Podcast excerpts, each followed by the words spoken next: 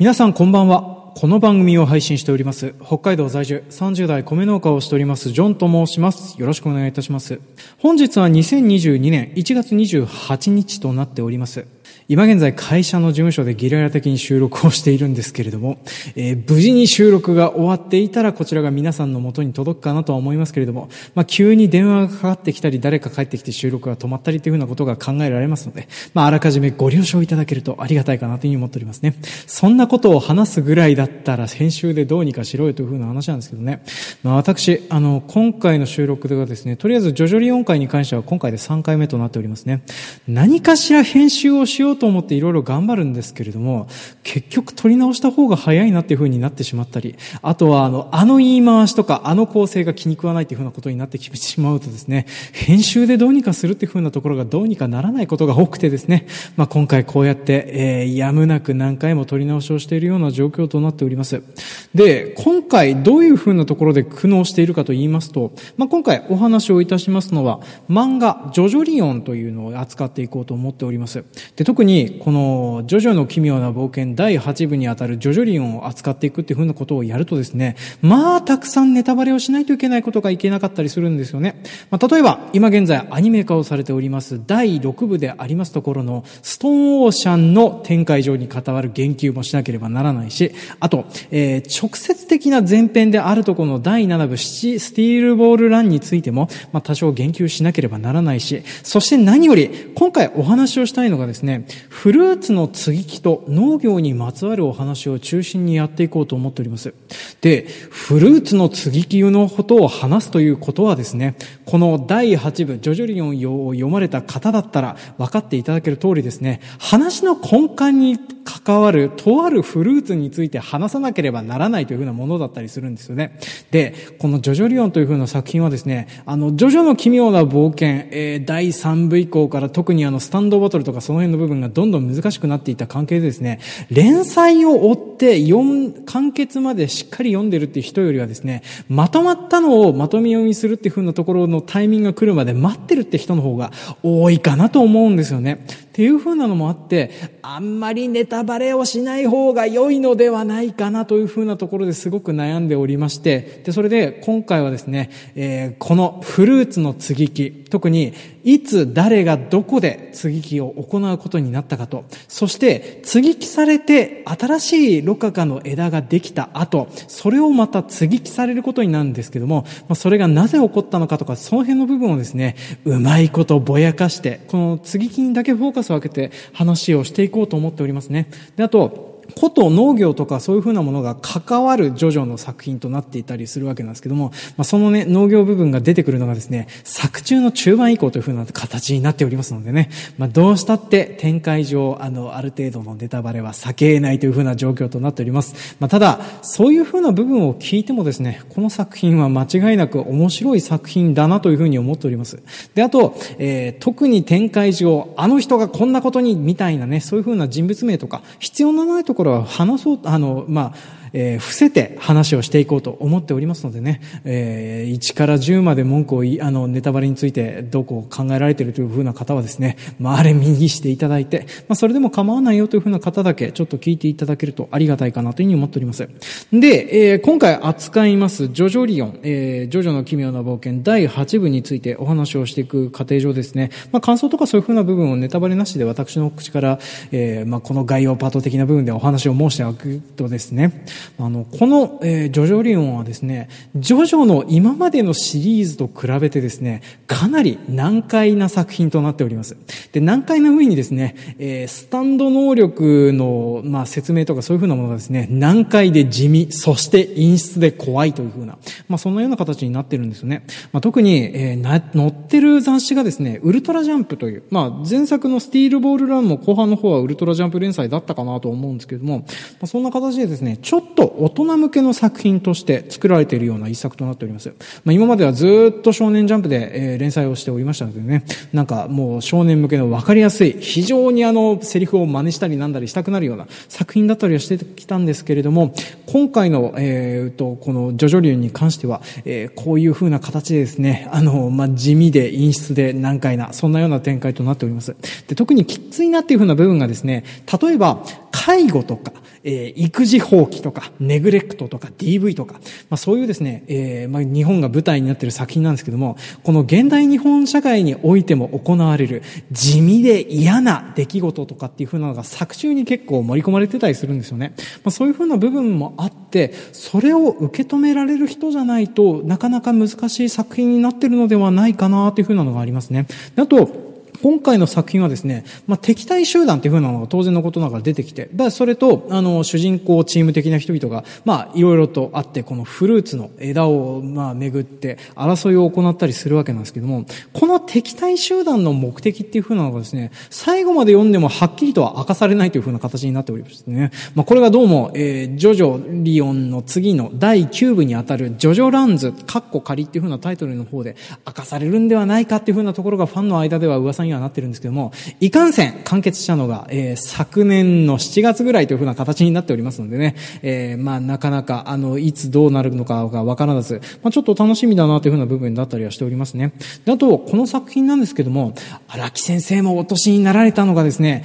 作中、辻褄が合わない変な部分っていうのが散見される部分だったりはするんですよね。まあ今回の農業描写の方においてもですね、ちょっと変な部分っていうふうなのが、まあ見られるようになってきて、あの、解釈をする余地がある変な部分なのか、単純に、えっ、ー、と、まあ、大人は嘘をついてるわけではないのです。間違ってしまうだけなのですっていうね。まあ、そんなような形になっているのかっていうのがちょっとわからないような作品だったりはするんですね。まあ、そういうふうなところでですね、いろいろと、まあ、考える部分、悩む部分とかそういうふうな部分はあるんですけども、まあ、ちゃんと読めば面白い作品であることには間違いありませんのでね、まあ、よかったら当番組を聞いた後ででも、えー、ジョジョリオン1巻から27巻まで読んでいただけるとありがたいかなというふうに思っておりますね。というわけで、今回も参りましょう。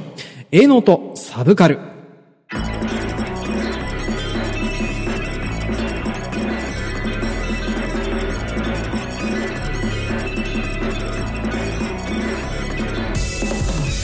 この番組は北海道の中心部在住の30代米農家のジョンさんがえー、やっているオーディオエッセイプログラム A ノートサブカルの特殊プログラムとなっております。サブカル作品の中に現れるほんの少しの農業描写からその作品の世界をディテクティブしていく。聞いた人の作品の認識がちょっと変えられたらいいなな農業描写考察プログラム農業描写探偵のお時間となっております。で今回扱いますのは荒木博彦先生の「ジョジョの奇妙な冒険」シリーズ第8部「ジョジョリオン」を扱っていこうと思っております。で、えー、この「ジョジョリオン」の作品とかそういう風なの説明をする際にですねスタンドとかの解説をしなければならないんですけども、えスタンドって一般常識っていう風な形にしたいんですけどダメですよね。ダメですよね。あのペルソナみたいなやつですって言ってもね通じる人が限られてくるなという風なことになりますのでちゃんと説明をしていきますね。でこの「ジョジョリオン」という風な作品はですねまあとりあえずあのジョジョの奇妙な冒険シリーズって本当にあの昔からやっておりましていろんなところに影響を与えているようなものとなっております。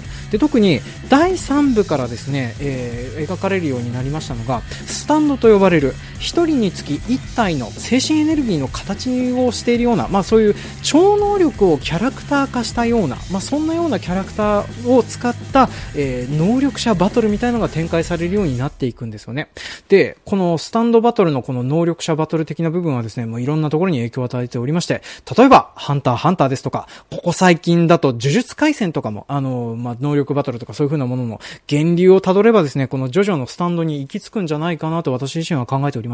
で、あとですね、鬼滅の刃もですね、あの、プロットを追っていくとですね、ジョジョ2部みたいな話だなって私はずっと思ってたりはするんですけどね、あの、完全生命体を目指す無限山様とか、まあ、その辺のことを思うとですね、かなりいろんなところに影響を与えているような、まあ、そんなような作品かなというふうに思っております。で、第3部からこのスタンド能力っていう風なのが出始めてはいたんですけども、これがですね、どんどんどんどんシリーズを重ねるごとにですね、えー、能力の、あの、把握が難しくなっていくんですよね。まあ、特に第3部とかですね、例えば、すごいパワーで銃弾を止めることができるとか、時間を止めることができる、磁力を操るとか、炎を出すとか、エメラルドを出すとかね、まあ、そういう分かりやすい能力が、まあ、出だしの頃は多かったんですけども、これがですね、策を得るごとにですね、えー、例えば、えー、時間をすっ飛ばす。時間を吹っ飛ばす能力。これですね、私あの、な、第5部で出てきた能力なんですけども、アニメ化されてはっきり動くのが出てくるまでですね、あの、のどういう能力なのかさっぱりわからなかった能力の一つだったりしておりますね。で、あと、第6部とかに至ってはですね、例えばあの、幻覚を促す、幻覚を見させるとか、あとは、あのー何かな？時間をものすごく早めてしまうとか、まあそういうような能力がいっぱい出てきて、まあどんどんどんどん策を追うごとにですね、えー、スタンド能力とかそういう風なものっていう風なのが、えー、難しくなってくるような、まあそんなような作品となっておりますね。で、この作品なんですけども、特徴的なのがですね、日常描写を挟むようなシリーズっていう風なのが結構あったりするんですよね。特に、今回の、えー、の第8部でも舞台になっております森王町という風な街が、日本国内の街が舞台になるシリーズがあるんですけども、例えば、この前にですね、第4部、えー、の方で、ダイヤモンドは砕けないという風な、まあ、作品がありまして、こっちの方でも同じく、えー、M 県 S 市にあると言われている人口4.8万人ぐらいの町、森王町が舞台になってたりはしております。で、この森王町とかでの舞台になりますとですね、基本的にあの、スタンドとかを持っているスタンド使い同士はですね、出会うたびに何かしら喧嘩とかバトルとかに発展するような状況になりがちになるんですけども、ただこの第4部の本の中に出てきたスタンド能力とかそういう風なものはですね、例えば、ただただ美味しい料理を作りたいがためにスタンド能力を使っている人が出てきたりとか、あとは、スタンド能力を使って美容整形をするとか、まあそういう日常的な世界においても超能力を使って、まあそういう風な形でどう見えるのかっていう風なお話を作られてたりするっていう風なのが、まあ作品としては挙げられておりました。で、この第4部と同じように日常的な、えー、日本国内の世界を舞台にして、そしてその中でスタンド使いがいたらどういうような話になっていくのかっていうふうなことが描かれておりますのが、えー、今回の第8部ジョジョリオンとなっております。で、舞台になっておりますのが宇宙一巡後の日本が舞台となっておりまして、えー、まあ同じく第4部と同じく M 県 S 市にある人口4.8万人の町森尾町が舞台となっております。で、この森尾町はですね、あの、た、例えばあの、最近ドラマ化された岸辺露伴は動かないの露伴が先生が住んでたりすることでおなじみの街だったりするんですけども、まあ、第8部の方には露伴先生はいないかな。はい。で、一応こちらの街はですね、モデルとなっておりますのは、荒木博彦先生のご実家がある宮城県仙台市であるところは、まあ、ファンの間では常識となっておりますね。で、このジョジョリオンはですね、2020、えー、2011年に連載が開始となっていたりはするんですけれども、えー、いち早く東日本大震災の津波の影響とかそういう風なものをですね、作中に落とし込んでいる作品となっております。で、足掛け10年かけてに昨年、2021年に無事完結するような、まあ、そんなような作品となっております。で、主人公になりますのは、東方丈介と名前を付けられることになります、記憶喪失の青年が、あの、主人公となります。震災の際に森王朝を守るように隆起した壁の目と言われる地形から、彼が埋まっているところが発見されたところから、スタンドと記憶とフルーツをめぐる奇妙な冒険が始まるというふうな、まあ、そんなようなお話となっております。で、えー、長らくこのジョジョ、ジョジョの、えっ、ー、と、まあ、作品を読まれ続けてくださってる方だったらわかる通りですね。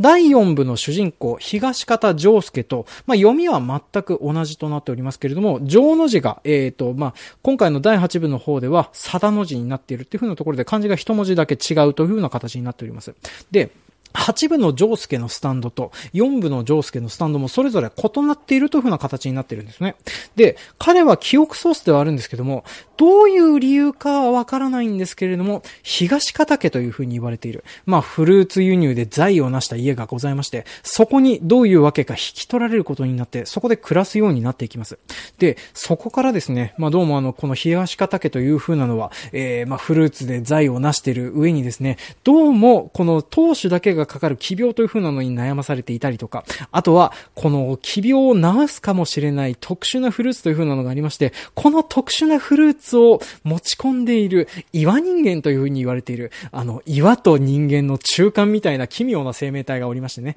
まあ、これらが、あの、まあ、そういう風な争いやら何やらをやっておりまして、まあ、そこに巻き込まれていくという風な、まあ、そんなようなお話となっております。で、まあ、こんなような形でですね、えー、日本が舞台になっていて、あの、スタンドという超能力を使った、まあ、バトルものとかミステリーものなんだなって思ってもらえると、まあ、大体この作品については、まあ、こんなような感じだよっていう風なところでいいかなと思うんですけけれども、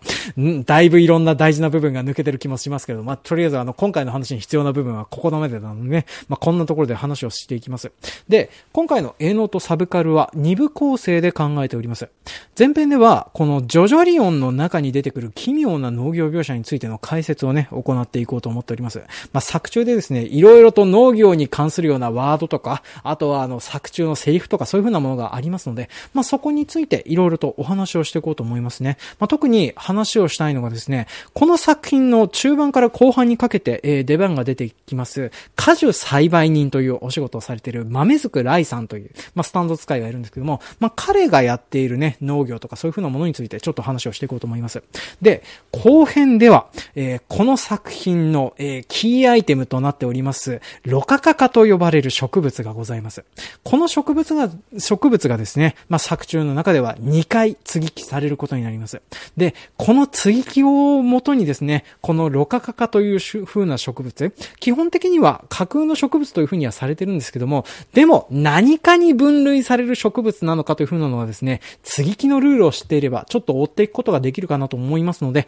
まあ、その辺でちょっと何かの植物なのかという風なのを割りが出していこうと思っておりますね。で、あと、の冒頭でもお話ししました通り、最低限の配慮といたしまして、今回はですね、不必要な登場人物の名前は伏せさせていただきます。なので、あの、六角化の枝あ、これはですね、2回継ぎ木されるんですけれども、えー、最初に継ぎ木をした人の名前はちょっと明かしますけれども、2回目の方の継ぎ木に関しては誰がやったのかっていうふうなのことは伏せさせていただきます。まあ、なのでね、歯切れが悪くなるんですけれどもね、えー、その辺はあらかじめご了承いただけるとありがたいかなというふうに思っておりますね。というわけで、えー、前編の方入っていきます。前編、ジョジョの奇妙な農業描写。では前編ではですね、このジョジョリオンの中に出てくる奇妙な農業描写について、えー、いろいろと逐一解説をしていこうと思っておりますね。で、前編で話す内容は3つで、えー、覚えておく登場人物は、あの、オープニングの方でも話しました、豆づくライさん一人だけという風になっておりますのでね、えー、まあ、それの名前だけは覚えていただけるとありがたいかなというふうに思っております。で、今回はお話をしますのが、まず最初、農薬が飛んでくるぞーという風な感じでですね、まあ、スタンドバトルの中に農薬が使われるるっていう風な描写がありまして、まあ、それで、えー、飛んできた農薬が何なのかというふうなところを、まあ、私の知見からお話をさせていただこうと思います。で、そして、えっ、ー、と、まあ、豆づくライさんという果樹栽培人というふうな方が登場するんですけども、この方が、どうもあの、イチゴの栽培というふうなのを、スキー場の斜面でやってるんですよね。で、この農法がどういった農法なのか、どういう性質のものなのかというふうなのをちょっとお話をさせていただこうと思っております。で、そして、えー、最後にですね、この新ロカカというふうに言われている、要は接ぎ木された枝を成長させるために必要だというふうに言われている、三角の糞をする虫っていう風なのが出てくるんですよね。これはあの、枝を成長させる虫なんですけれども、まあ、これがあの、どういう生き物なのかとかね、まあ、そういう風なのを、まあ、私の知見から話せる部分だけ話をしていこうと思います。というわけで、えー、最初にですね、ジョジョリオン第8巻で出てくるスタンド能力の、スタンド攻撃の中に使われる農薬云々の話からさせていただこうと思いますね。で、このジョジョリオンの8巻では、敵の体の中心に指定したものが突き進んでくるという風な能力を持ったスタンド使いに襲われることになります。まあ、特に襲われるのがですね、主人公のジョースケと、あと東方の家の当主の、まあ、あの、東方のりすけという男がいるんですけども、まあ、彼がですね、まあ、一緒に共闘するシーンでありまして、まあ、それで、あの、この I am a rock という風な、まあ、スタンド名があるんですけども、こいつに襲われて、いろいろと大変な目に遭うという風なお話がございます。で、最初にですね、この I am a rock で突き進んできたのが、岩とか栗の針とかね、あの、体の中心に向かって岩が飛んでくるとか、栗の針が飛んでくるとかで十分嫌だし、痛いしってなるんですけども、まあ、それよりもやばいという風なものとして、東方農園の方で持ちもう、あの、在庫してあったであろう農薬が、えー、体の中に染み込んできてやばいという風な、まあ、そんなようなお話となっておりましたね。で、この農薬がそもそも何であるかというふうな話なんですけども、まあ、えっ、ー、と、オープニングの方でもお話ししました通り、東方家ではフルーツの輸入業で財を成しております。で、この東方家、まあ、フルーツ、特にあの、千匹屋みたいなね、高級フルーツを取り扱うような、そんなような、あの、フルーツの輸入と、あとは販売業をしているところだったりはするんですけども、あの、自社の方でもやっている自社農園っていう風なのを、この邸宅の裏手の方に、えっ、ー、と、まあ、自社農園を持っていて、まあ、そこでどうもあの、いろんな果樹を栽培してたりはするんですよね。で、えー、まあ、ここでいろんな果樹が栽培されてるんですけども、皆さんがちょっと覚えておかなければならないのは、そこにイチジクの木が植えてあるというふうなことだけです。まあ、他にもいろんな果実が植えてあるかもしれないんですけども、重要なのはイチジクだけとなっておりますので、まあ、それだけ覚えておいていただければですね、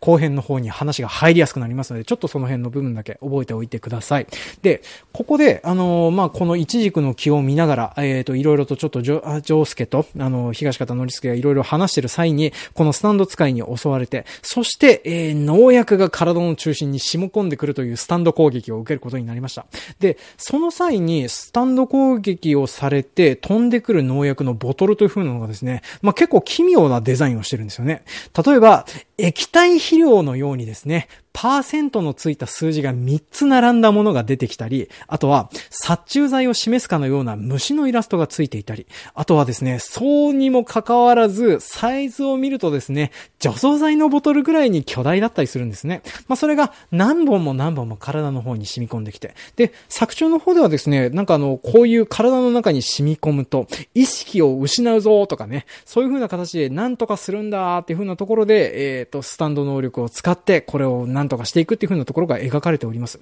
じゃあ、ここで、えー、描かれている危険な農薬っていう風なのは、まあ、どういう剤なのかという風なのが考えられるかという風なのをちょっと今から話をしていきますね。で、あとちなみにですね、えー、このジョジョという風な作品はですね、リアリティを追求している描写がある一方で、えー、見当違いなくらいリアリティのない描写っていう風なのがいっぱいあるんですよね。まあ、特に、あの、登場人物の服ですね。例えば、まあ、ジョジョリオンもそうなんですけどね、えー、ちょ、例えばジョジョの第5部とか、お腹が出っ放しの服を着ている人がいっぱいいるとか、あとは、なんていうかな、このジョジョ寮においてはですね、えっ、ー、と、まあ、こ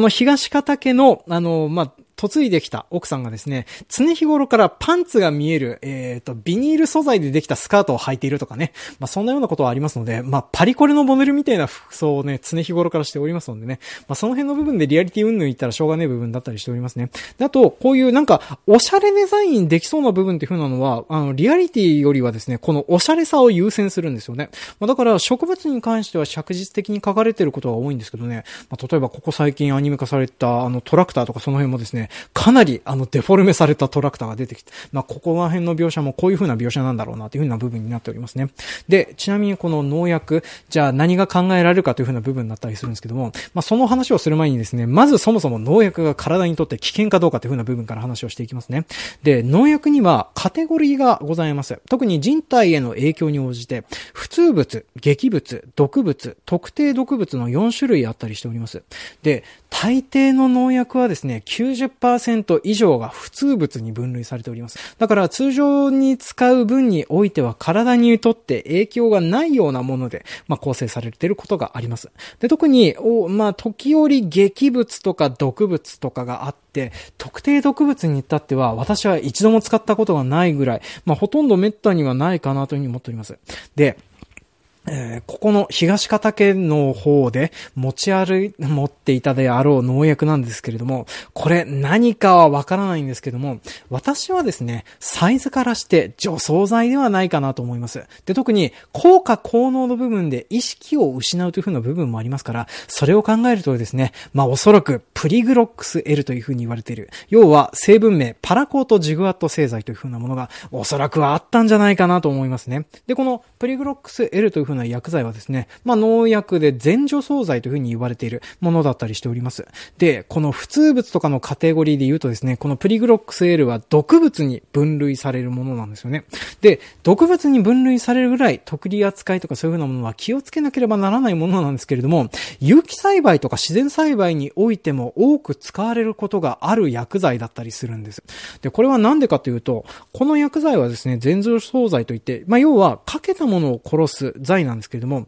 例えば、えー、他の除草剤とかと比べてですね、土壌に残って浸透していって草を殺すというふうな効能を持っていなかったり、あとは作物の中に留まるというふうなことをしなかったりというふうなことがありますので、まあ、要はかかったところだけを一時的に殺すという、まあ、そういうような効果を持ってるんですよね。なので、人体においても当然のことながら有害になりますっていうふうなところの、まあ、そんなような薬剤となっております。で、このプリグロックス L の中毒症状としてはですね、意識障害とか末梢神経経のチアノーゼという風な症状がございますので、まあ、内容的にもかなり近いものではないかなと私自身は思っておりますね。ちなみにこの中食、中毒症状がなんでわかるのかというとですね、まあ、日本国内、特にあの、まあ、農薬に対しての被害という風なのは、えー、まあ、ある程度散見されてたりするんですけども、そのほとんど全てがですね、えー、この農薬を自分で飲む誤飲という風なものだったりするんですね。で、誤飲をした結果、こういう風な症状になって病院に担ぎ込まれてという風になるんですけども、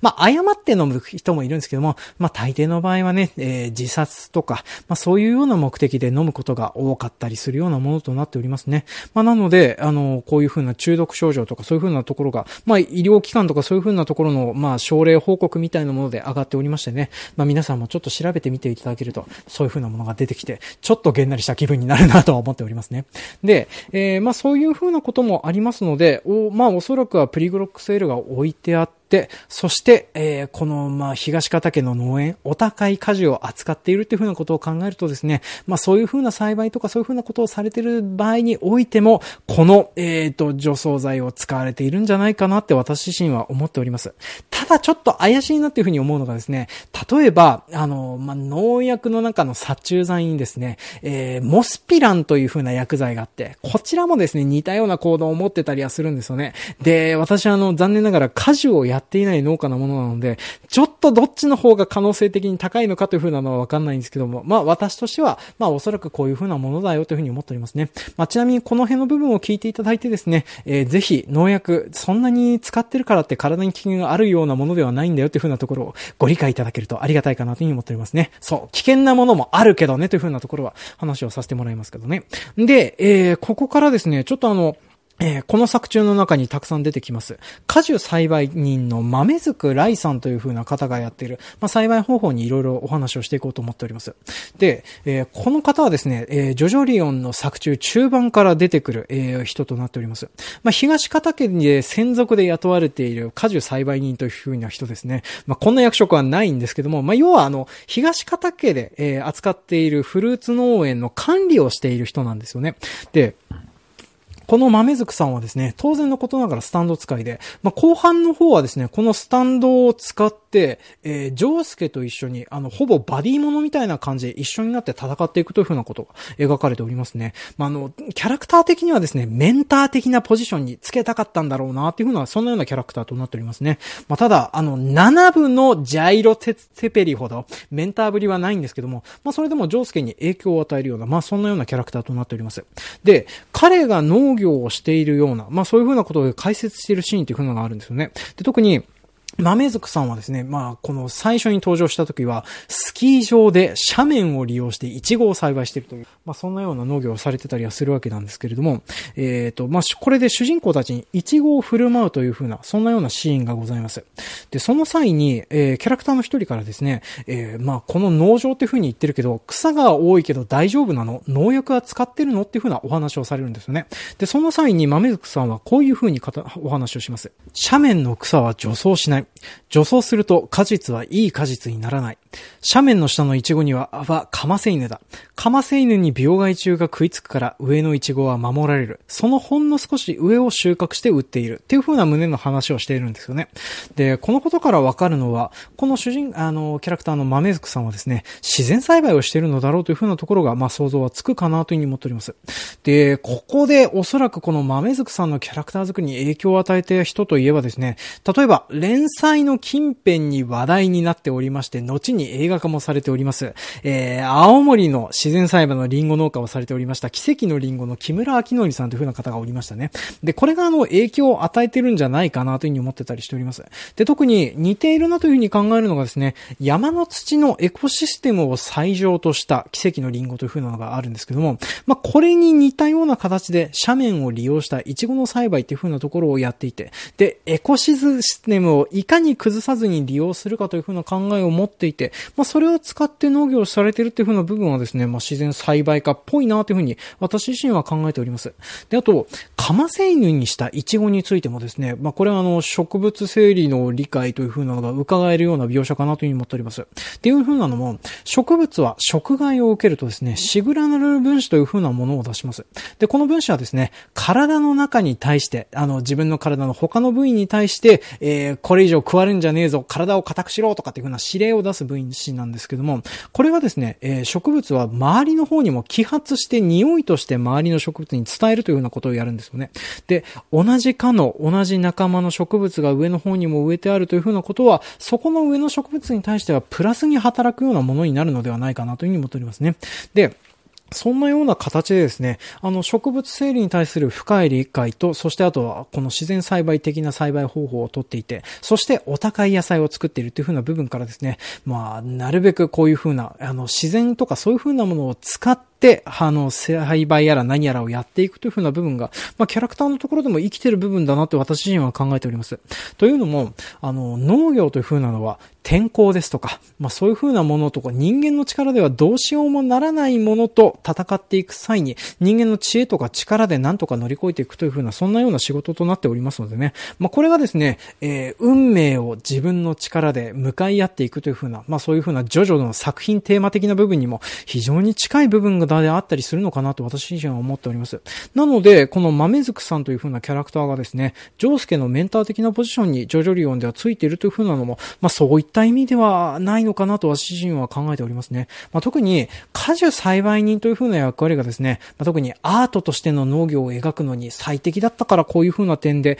あったのかなというふうに思っておりますね。で、こういうようなアート的な農業をされている豆づさんなんですけれども、一点非常に奇妙な農法をされてたりするんですよね。まあ、それがですね、新ロカカを成長促進させる三角の糞をする虫っていう風なのが出てきております。で、これはですね、作中のセリフでもただ虫っていう風に言われているだけでですね、実際にどういう虫がいるのかわからないようなものだったりするんですよね。で、この食、まあ、この、えっ、ー、と、成長促進させる虫はですね、えー、豆づくさんの説明によると、枝の中に入り込んで、そしてその枝を、えー、12日間で、あの、実がなったりなんだりするような状況にまで成長させることができるという、まあ、そういうようにされている昆虫なんですよね。で、成虫の姿とかそういう風なものは一切出てきてないので、どういう風な生き物なのかわかんないんですけども、まあ、これは非常に奇妙な生き物だなという風に思っております。で、特にこの虫はですね、三角の糞をする枝に入り込む以外の特徴がなくて、そしてあと名前も特に付けられないという風なものとなっております。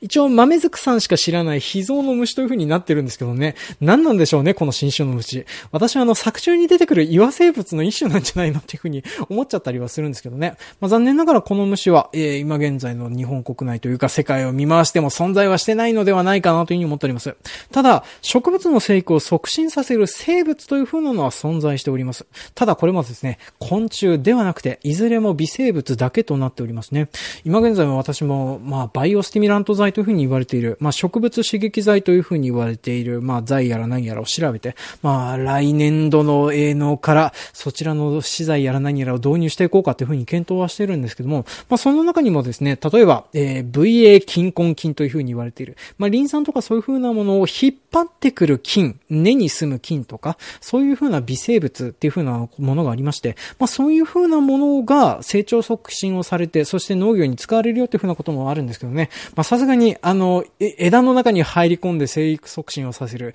まあ、昆虫は私は知らないので、これは奇妙だなっていうふうなのは思ってたりしておりますね。まあ、あとは、受粉を助けるとか、害虫を食べるとか、まあ、そういうようなことをする虫はいたりはするんですけどね、さすがに成長促進は、ちょっと私は知らないなというふうになっておりますね。で、そんな感じでですね、まあ、荒木先生の作品はですね、リアリティが必要なところ、まあ、特にね、作中の人物の心の動きとか、まあ、その辺の部分は非常に真に迫る部分があって、まあ、読んでて元気が出てきたり、あの、勇気をもらえたりするような描写もいっぱいあるんですけども、まあ、それ以外の部分はですね、割と突き抜けて奇妙だったりすることが多かったりするんですよね。で、そんな感じでその辺の部分もありつつもなんですけれども、こと、このジョジョリオンの農業描写に関してはですね、変な部分、突き抜けて変な部分もありつつもですね、おおむね間違ったことはしていないような感じは、私は受けてるんですけどね。まあこれはあの、果樹農家の人が読んだら、どのように思うのか私自身はちょっとわからないですけれども、まあ私自身はそんなに気にならずに読めた部分かなというふうに思ってたりはしておりますね。で、そんな感じで、えー、前編の方ではこの、まあ、ジョジョリオンにおいての農業描写についてお話をさせていただきました。では、後編では、ロカカカという風に呼ばれているこの作品の中のキーアイテムについてお話をしていこうと思います。で、ここの方で覚えていただきたいのがですね、まあ、東方家にはイチジクの木が植えてあったっていう風なのと、あと、東方のリスケタンの話が出てくるものでね、それもちょっとだけ覚えていただけるとありがたいです。では、後編の方入っていきます。後編、ロカカカは何かの植物かでは、後編では本作のメインテーマとなっております、このロカカカと呼ばれている植物が何かなのかというふうなのをお話をしていこうと思っております。で、一応このロカカカというふうな植物がどういうふうなものなのかもですね、えー、若干ネタバレをしつつお話をさせていただこうかと思っておりますね。で、このロカカカと呼ばれている植物はですね、あの、まあ、この作品の中に出てくる架空の植物となっております。作中では、ニュージーランド島でオーストラリア人によって発見された全長2から3メートルになる多年草というふうに言われております。1年間に2から3個くらいの実をつけますよというふうな説明がされております。で、この見た目もですね、非常に奇妙な見方をしてるんです。で、パッと見は、えー、多肉植物のような姿をしてるんですけども、奇妙なのが枝とか根の張り方ですね。特に枝がですね、どれも見ても直角構、あの、まあ、90度に曲がってたりするのでね、まあ、こんな風になるようなのはですね、わざわざそうやって型とかそういう風なのにはめてやるしか、えー、こういう風なのを再現することはできないぐらい、まあ、そんなような奇妙な形となっております。で、このロカカカ、どういうような効能があるようなものなのかというと、このロカカカという風な植物になっている実を食べるとですね、体の悪い部分といい部分を等価交換するという風な形になっております。例えば、えー、腕を壊してしまったピッチャーっていう風なのがこの作品には出てくるんですけども、この方が、あの、ロカカカの実を食べるとですね、この腕は治る代わりに、その代わりに顎が岩になってしまうっていう。まあ、そんな形でですね、体のいい部分、悪い部分っていう風なのが何か、えー、それぞれ変換するようになるんですよね。ただ、この変換する部分もですね、自分では選べなかったりするんですよね。だから作中の中にはですね、例えば指先ちょっと切っちゃっただけなのに、そこの部分をロカカカが直して、直した代わりに頸動脈を石にしてしまって死んでしまうとかっていう風なパターンもあったりするっていう。なので、結構使い勝手とかそういう風な部分を考えると非常に奇妙なというか危険なものでもあったりするんですけれども、ただこれを使うことによって感知不能だねっていう風に言われていたものがですね、治ったりするっていう風なことを考えると、まあ、健康産業として非常に有用だねっていう風なところで、こちらを使っている適正力の岩人間たちっていう風なのがいるんですけども、まあ、いいお値段でこのロカカカの実という風なのは販売していろいろやってたりするんですよね。ただ、このロカカカの実を使って本当は何がしたかったのかっていう風なのが作中では明かされないっていう風なところがちょっと残念だったりする部分なんですよね。で、このロカカカというふうに言われている、まあこういうふうな奇妙な能力を持っている身だったりするんですけども、これがですね、作中のとある登場人物の能力によって、新しく、えー、植物に接ぎ木をされることによって、また違った能力を持ってしまって、そしてその違った能力を持ったことによって、この新しくできた、えー、接ぎ木雑種でいうところの新ロカカカというふうに作中で呼ばれているものができまして、まあこれをですね、えー、まあいろんなキャラクター同士で奪奪い合うことになるというふうになっております。で、今回、この話の部分で重要なのは、まあ、たびたび繰り返し申してあげます通り、ロカカカが作中では2回継ぎ木をされるというふうな点となっております。1回目は、結果的に継ぎ木雑種を生むことになり、2回目は、その継ぎ木雑種を隠して育てるために継ぎ木をされるというふうなものとなっております。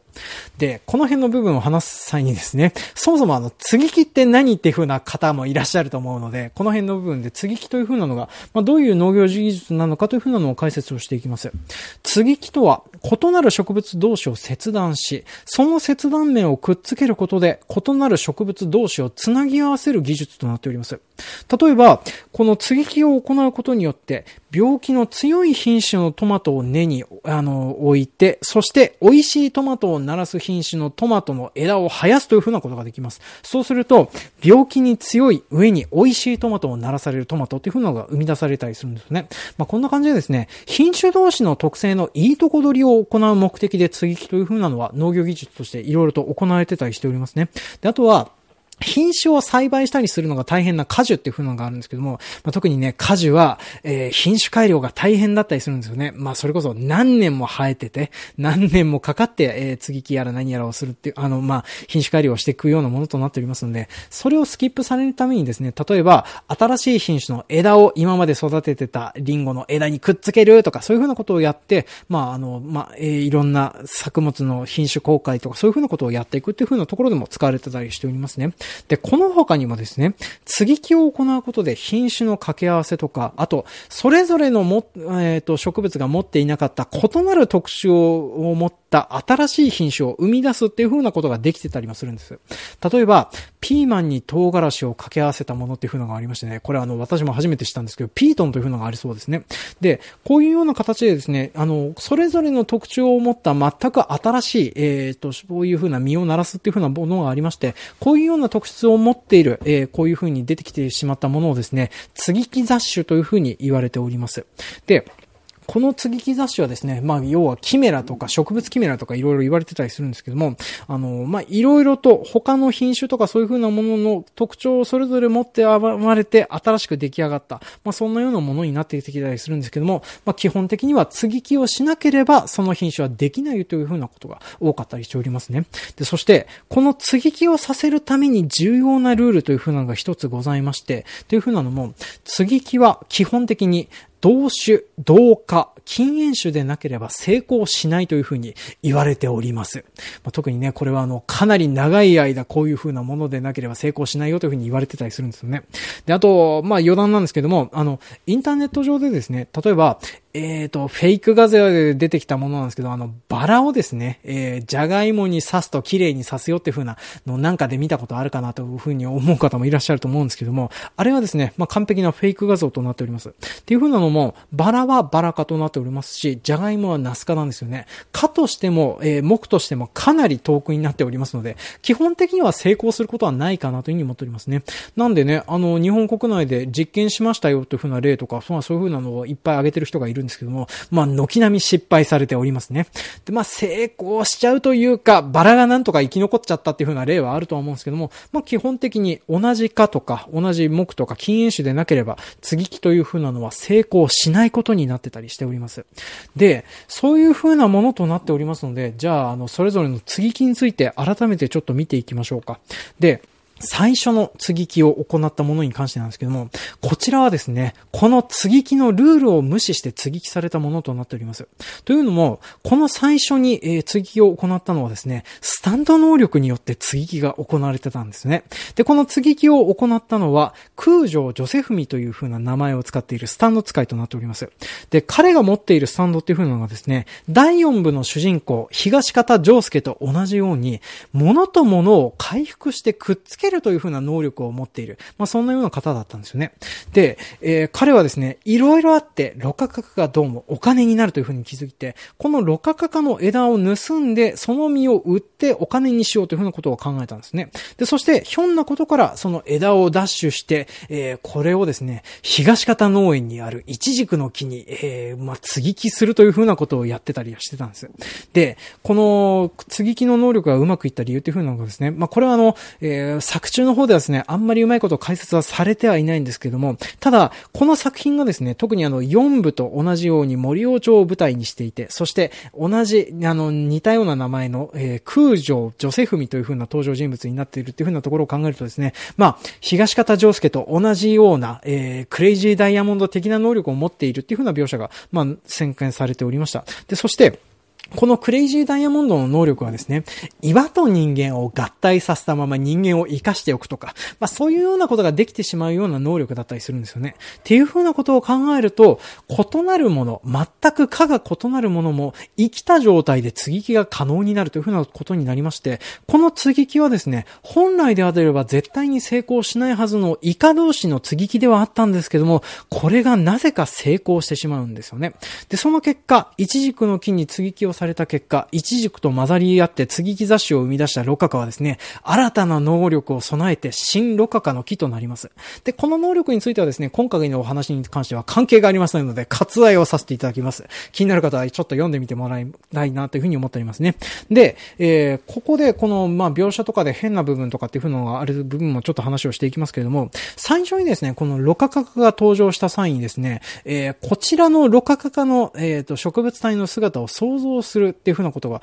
まあ、作中の中に描かれております。まあ、これはですね、あの、東方のりすけさんという東方家の当主のおじさんがいるんですけども、まあ、この方のスタンド能力、キングナッシンという。で、この能力はですね、えー、そのものが持っている匂いとかそういう風なものを追って、その形を再現したりとかするっていう風な能力なんですね。まあ、要はあの、特に第5部とかで出てきたような、あの、スタンド能力ではあるんですけど、調査とかそういう風なのに特化した、まあ、そんなような能力だったりしております。で、その際に、ロカカカの半分だけに割れた実という風なのが、まあ、作中の中に出てきて、で、その作中に出てきて再現された枝という風なのが、一軸の葉っぱをつけているロカカの実だったりするんですよね。で、これはあの、後々読んでいくと、ロカカカの枝と全然違うじゃんっていう風な形になるんですけども、まあ、これはですね、当然のことながら、このジョセフミが、えー、継ぎ木をしたロカカの枝という風なところから取れたロカカの実だったりするから、まあ、そういう風な点でそういう風なのが、えっ、ー、と、まあ、描かれていたのではないかなという風に思っておりますね。ただそう考えるとですね、おかしな描写という風なのが作中何回か出てきてたりするんですけどね。まあ今のところ私が納得いく部分としては、まあこういう風な形になるかなという風に思っていますね。で、その後このロカカカの枝はですね、まあ、東方農園の中でただ継ぎ木をされて、そしてその継ぎ木をされた場所っていうのがわからなくなっちゃうんですね。で、その後で、まあ、さっき、あの、前編の方でも後半で話しました、えー、成長促進をさせる虫という風なのを、えー、この、まあ、果樹栽培人でありますとこの豆づくらいさんだけが、どうもあの、えー、このロカカカの枝が継ぎ木されたものが見分けがつくという風な形になりましたのでね。まあなんか、90度に曲がる枝だから見分けつくんじゃないのってちょっと思うんですけどね。まあそれも、あの、なんとか、えっ、ー、と、豆づくさんだけが見分けがつけられて、で、見分けをつけて、見分けつけたものに、あの、さっき話した奇妙な虫、成長促進をさせる虫を仕込んで、で、その後で、えー、まあ枝に実をつけさすような形にやりますと。で、そうなった後でですね、この枝をめぐって、、えー、まあ、この登場人物の中でいろんな勢力が奪い合いを行うんですよね。で、その際に、この枝という風なのは切り落とされて、そしてとある人物の手に渡ってしまいます。で、その手に渡った際にですね、そのとある人物は、サボテンにこの新しいロカカの枝を、えー、継ぎ木することになるんですよね。で、